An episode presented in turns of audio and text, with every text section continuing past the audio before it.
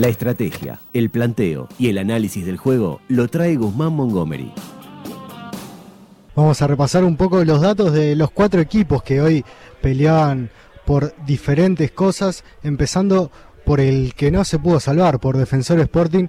Eh, 52% de posesión de defensor, estaba quinto en este rubro en el campeonato.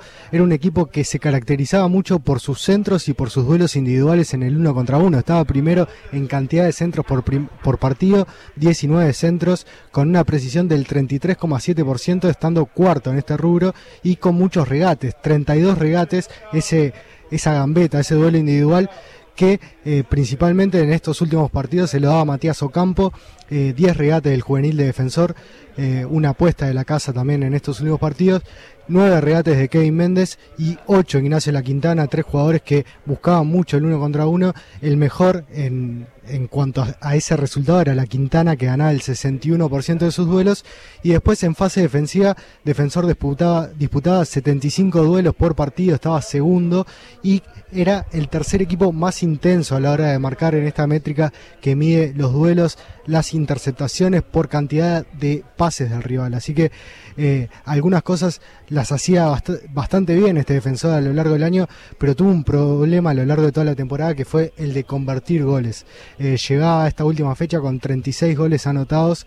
El goleador del equipo era Diego Coelho con 5 goles, incluso rindiendo por debajo de sus goles esperados. 7,7 de goles esperados, 5 goles convertidos.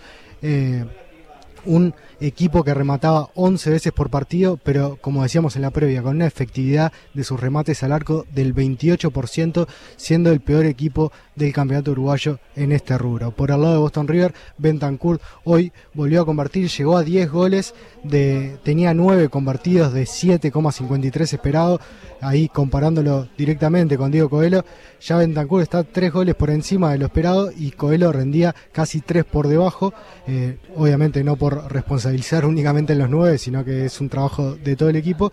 Boston River que estaba décimo en cuanto a posesión, 47%.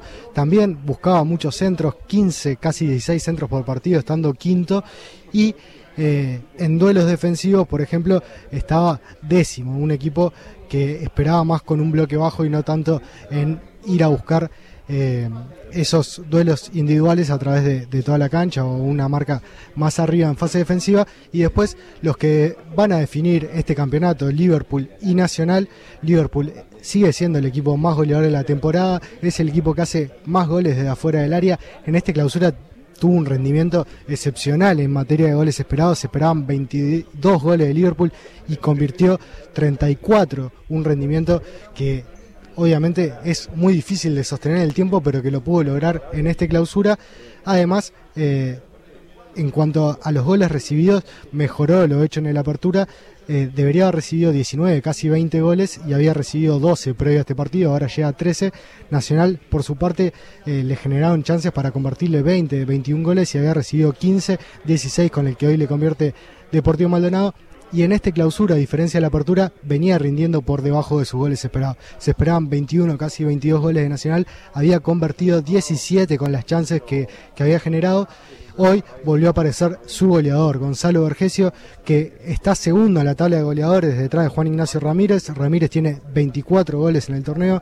Vergesio hoy llegó a los 22 tantos, venía con 20 de 16 esperados. Sin lugar a duda, dos jugadores claves en Liverpool y en Nacional para esta conquista del torneo así como también sus arqueros. Por el lado de Liverpool, Sebastián Lentinelli, 25 goles recibidos, ahora llega a 26 en 24 partidos disputados, y Sergio Roget, 28 goles recibidos en 30 partidos disputados.